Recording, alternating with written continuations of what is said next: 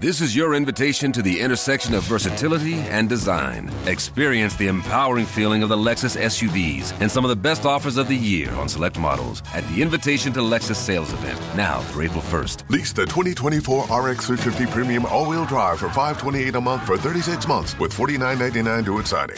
Experience amazing at your Lexus dealer. Call 1-800-USA-LEXUS for important lease offer and pricing details. Not all customers will qualify. Offer in the Lexus Eastern area and it's April 1st, 2024.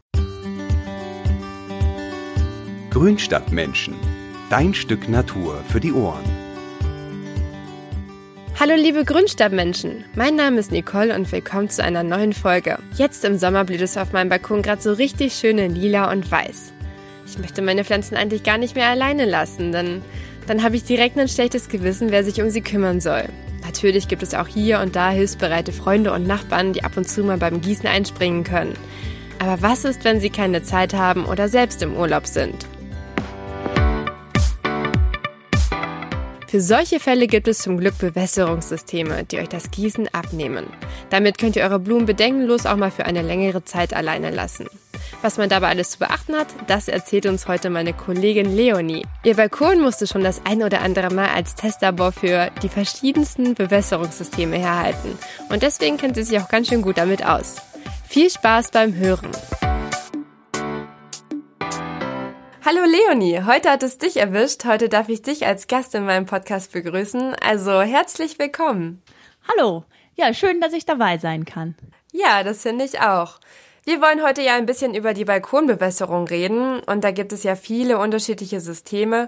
Du hast auch einen Balkon in Freiburg, wenn ich das so verraten darf. Ähm, dort hast du auch schon viel ausprobiert und ich dachte mir, es wäre bestimmt spannend, wenn du uns in der Folge von deinen Erfahrungen berichtest. Also vielleicht, wie sich die einzelnen Systeme voneinander unterscheiden und wie sie eigentlich funktionieren. Ja, sehr gerne. Also genau, ich bin jetzt seit acht Jahren mittlerweile Topfgärtnerin und am Anfang habe ich wirklich viel, viel Gießkannen geschleppt, sogar durch die, also die Treppe runter, durch die Haustür und auch draußen in den Hinterhof und das war echt anstrengend und auch irgendwie so eine große Verpflichtung, weil wenn man einmal abends das vergisst, dann sind die Blumen ja schon halb tot, also im Hochsommer ja, also das hat mich auf Dauer irgendwie sehr angestrengt. Genau, nochmal so zur, zur Bewässerung an sich. Im Garten ist es ja so, dass die Pflanzen meterlange Wurzeln in den Boden machen. Also Tomaten können irgendwie drei Meter lange Wurzeln machen und dann immer noch feuchte Schichten erreichen, auch wenn es lang nicht geregnet hat. Und im Topf ist das einfach nicht so. Wenn der Topfboden erreicht, ist es Ende und deshalb muss man eben bei Trockenheit und Hitze eigentlich jeden Tag gießen. Ja, ich kenne das nur zu gut. Ich habe damals in Hannover im dritten Stock gewohnt und da hatte ich auch das Glück, einen großen Balkon zu haben. Aber wie du schon gesagt hast, im Sommer war das echt immer eine ziemliche Fleißarbeit, dann von der Küche mit der Gießkanne durch die halbe Wohnung zu latschen. Ja, manchmal ging dann auch noch was daneben. Das war dann natürlich doppelt nervig, weil man es wieder aufwischen musste. Was würdest du denn sagen? Ab wann lohnt sich denn ein Bewässerungssystem? Also ich finde, das lohnt sich nicht nur für Leute, die irgendwie am Wochenende oft weg sind oder die in Urlaub fahren und keine netten Nachbarn haben, sondern eigentlich lohnt sich das für alle Leute, die keine Zeit haben, immer zu gießen oder auch einfach keine Lust dazu haben. Und es ist einfach auch eine gute Hilfe für alle, die nicht so den grünsten Daumen haben und einfach ihre Pflanzen mal vergessen. Ja, wo du das so sagst, da muss ich gerade an meinen ehemaligen Nachbarn denken. Ich hoffe, der hört jetzt diese Folge zufälligerweise.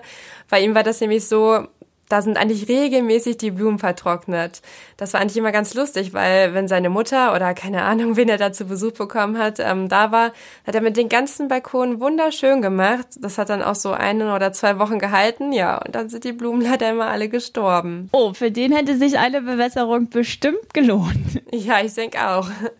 Naja, also ich finde auch, die, die, die Anzahl der Töpfe spielt gar nicht so eine große Rolle. Also auch wenn ich nur drei Balkonkästen habe und die aber sterben, weil ich sie mal vergesse zu gießen, dann ist das irgendwie also es lohnt sich auch schon für wenige Töpfe. Und ähm, die Bewässerung hat auch noch einen Vorteil. Also man braucht im Grunde eigentlich weniger Wasser, weil wenn ich so einen trockenen Ballen gieße, dann geht wahrscheinlich mindestens die Hälfte des Gießwassers läuft an den Seiten vorbei und kommt gar nicht in der Erde an. Und ähm, wenn ich mit einem Bewässerungssystem gieße, dann, dann nimmt der Ballen das eigentlich alles auf jetzt für Leute, die denken, boah, so ein Bewässerungssystem, das ist aber viel Arbeit und teuer und eine große Investition und so.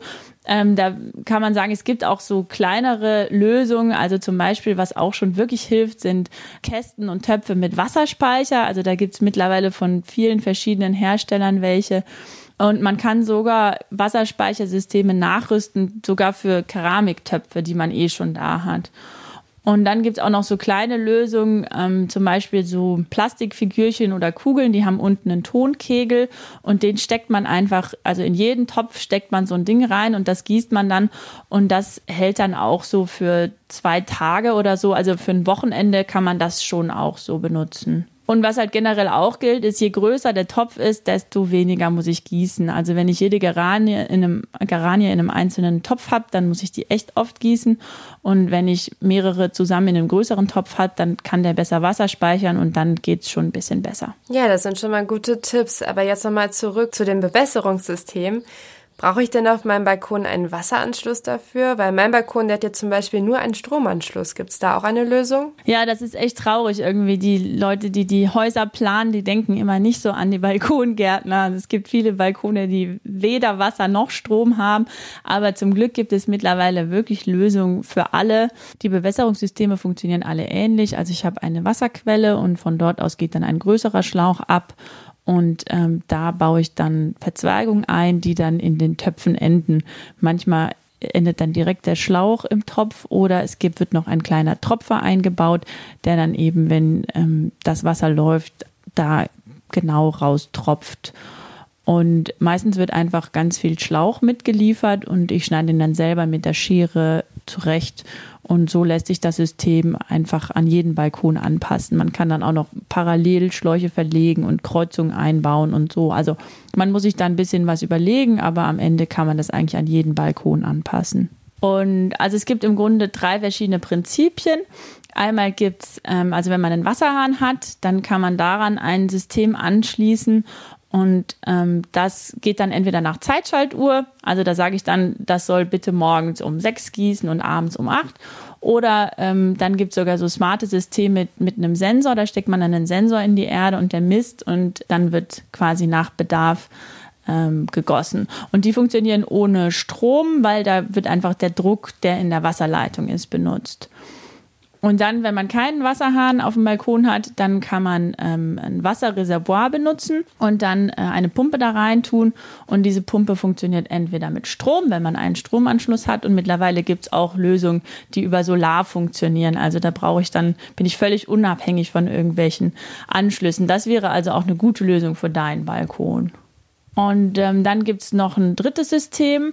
Ähm, das funktioniert quasi über Unterdruck. Da benutzt man Tonkegel als Fühler. Die werden in die einzelnen Töpfe getan und ähm, wenn die Erde trocken wird, dann wird das Wasser aus den Tonkegeln gesogen und dadurch öffnet sich dann ein Ventil und der Tropfer geht los. Und die kann man entweder auch an den Wasserhahn anschließen oder an ein Wasserreservoir. Hier muss man aber ein bisschen aufpassen, weil wenn man Wasserdruck braucht, dann ähm, muss dieses Wasser Wasserreservoir hochhängen. Also es gibt ein System, da muss das zum Beispiel 100 Zentimeter höher sein als die Pflanze. Also das würde dann bedeuten, dass man irgendwie einen großen Eimer auf 1,50 Meter oder noch höher stellen muss. Das ist manchmal ein bisschen schwer realisierbar. Und wenn man eine Pumpe benutzt, ähm, dann muss man gucken, dass das Wasserreservoir niedriger ist als die Töpfe. Also da muss man äh, ein bisschen gucken, was habe ich für ein System und dann das Wasserreservoir entsprechend aufstellen. Noch so allgemeine Tipps zum Wasserreservoir. Also am besten ist es, wenn man ein lichtundurchlässiges Gefäß benutzt, weil es dann keine Algenbildung gibt. Also was zum Beispiel gut funktioniert, sind einfach so große schwarze Maurerkübel. Und äh, wenn man so ein bisschen handwerklich geschickt ist oder so, dann kann man das auch gut in den Balkon integrieren. Zum Beispiel, wenn man dann einfach irgendwie eine Sitzbank drumherum baut oder das Reservoir in so ein, ja, in eine Kiste reinbaut. Und also ich habe einen Schuppen auf meinem Balkon zum Glück, da bin ich ganz froh drum und da habe ich wirklich einen 90 Liter Tank drin versteckt. Wow, 90 Liter, da ist aber Gießkannenschleppen angesagt, oder? Äh, bei mir zum Glück nicht mehr, weil ich nämlich mittlerweile auch weiß, dass es Adapter für Indoor-Wasserhähne gibt. Das ist eine total gute Erfindung. Die gibt es mittlerweile von verschiedenen Firmen. Da schraubt man einfach am Wasserhahn ähm, unten diesen untersten Ring ab, ähm, schraubt einen neuen drauf. Das fällt eigentlich überhaupt nicht weiter auf. Und da kann man dann den Gartenschlauch dran stecken. Und dann kauft man sich einfach noch so ein, mittlerweile gibt es auch für den Balkon so kleine Schläuche mit Trommel Und den legt man dann einfach vom Badezimmer oder der Küche bis auf den Balkon und dreht das Wasser auf und dann kann man auch sehr bequem einen 90-Liter-Kanister füllen. Ja, okay, das klingt natürlich perfekt. Wie viel Geld sollte man dann so für ein gutes System ausgeben? Also wenn man was mit Pumpe nimmt, dann ist man so bei ungefähr 100 Euro.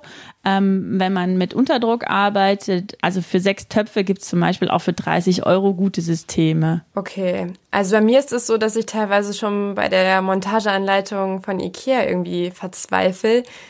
Ist es denn eigentlich kompliziert, so eine Balkonbewässerung zu installieren und wie lange dauert sowas ungefähr? Also eigentlich ist es nicht so schwierig, es ist eher die Anzahl der Töpfe, die da entscheidend ist. Also ich habe irgendwie keinen großen Balkon, aber sehr viele Töpfe, 20 Stück und dann noch einen großen Trog. Und da bin ich, wenn ich die im Mai installiere, schon so einen halben Tag beschäftigt. Aber wenn man nur vier Kästen oder sowas hat, dann ist man auch in ein bis zwei Stunden fertig. Aber ich finde auch ehrlich gesagt, der Aufwand lohnt sich, weil ich installiere das nicht nur für einen Urlaub, sondern ich baue das im Mai auf und im Oktober wieder ab und ähm, habe ganz viel weniger Gießstress und da ist das schon eine gut investierte Zeit. Ja, das hört sich auf jeden Fall machbar an. Wie lange kann ich denn meine Pflanzen dann wirklich ohne schlechtes Gewissen auch alleine lassen? Ja, also das kommt irgendwie auf System an. Also wenn ich einen Wasserhahn benutze, dann kann ich ja im Grunde das unbegrenzt machen. Aber wenn ich jetzt irgendwie drei Monate auf Weltreise gehe, dann sollte ich schon gucken, dass da jemand mal vorbeikommt und nach dem Rechten sieht, ob das auch alles ähm, funktioniert und dicht ist und so. Und ähm, wenn ich einen Tank benutze, dann kann ich natürlich so lange wegbleiben, bis der Tank leer ist. Also das hängt dann wieder von der Tankgröße ab und von der Anzahl der Pflanzen. Also man kann so sagen, für einen 60 Zentimeter Balkonkasten, da brauche ich etwa ein Liter am Tag. Also wenn ich drei Kästen habe, dann kann ich mit einem 10 Liter Eimer irgendwie übers Wochenende gut wegfahren. Also ich habe eben so 90 Liter Kübel und sehr viele Pflanzen und das reicht bei mir für sechs Tage.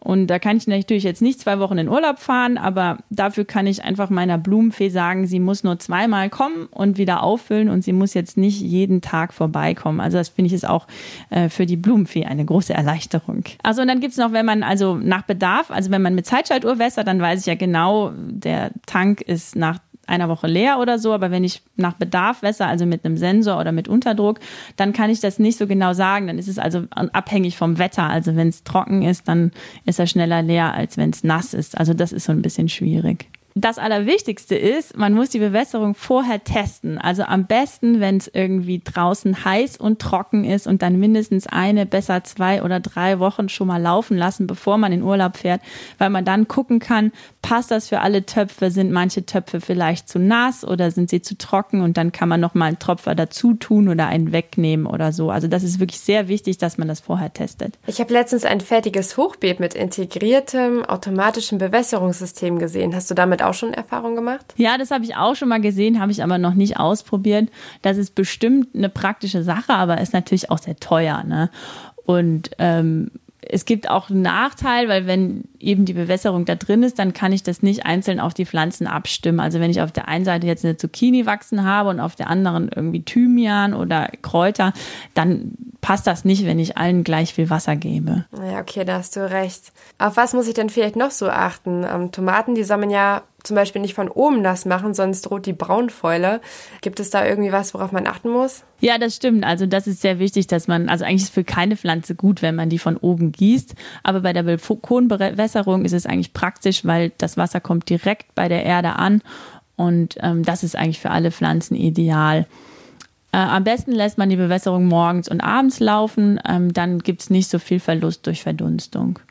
Und was ganz wichtig ist, ist, dass man Staunässe vermeidet, weil das verträgt keine Pflanze. Also man muss eigentlich schon beim Pflanzen darauf achten, dass man einen guten Wasserabzug hat. Das heißt also ein großes Loch im Topfboden und darauf gibt man dann noch eine Drainageschicht aus äh, Blähton, am besten so drei bis fünf Zentimeter. wenn man dann noch ein Vlies, ein Gartenvlies oben drauf macht und dann erst die Erde, dann kann eigentlich nichts mehr passieren. Und wenn es halt draußen regnet und die Bewässerung ist trotzdem an, dann läuft das Wasser durch und dann passiert den Pflanzen nichts.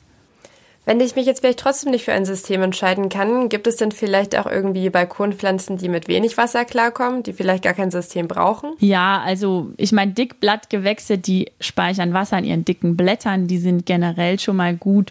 Oder Pflanzen mit silbrigem Laub, da sieht man eigentlich auch schon an den Blättern, die haben so silbrige Haare drumherum, die die Sonne reflektieren. Die versuchen so die Verdunstung zu reduzieren und brauchen weniger Wasser mediterrane Pflanzen an sich oder Steingartenpflanzen, äh, das funktioniert sehr gut, aber kann man auch jetzt nicht eine Woche alleine lassen, wenn es draußen 30 Grad warm ist.